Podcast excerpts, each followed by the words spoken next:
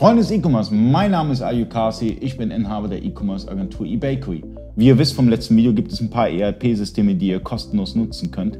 Und jetzt habt ihr die ersten Probleme. Natürlich habt ihr eine Dokumentation vom Hersteller oder auch Videos vom Hersteller, aber es gibt auch Facebook-Gruppen von den Herstellern. Beispielsweise JTL hat eine Software-User-Community, eine offizielle Gruppe, wie auch immer. Das heißt, ihr habt die ersten Hindernisse, kommt nicht weiter und könnt dort einfach Fragen stellen und die werden meistens auch beantwortet oder so gut wie immer werden die beantwortet. Das heißt, ähm, wenn ihr ein kleines Budget habt, habt ihr natürlich die Community hinter euch, das Forum, die Gruppen, wie auch immer. Natürlich haben andere ERP-Systeme sowas auch. Central hat eine Gruppe, Vario hat eine Gruppe und auch andere Hersteller.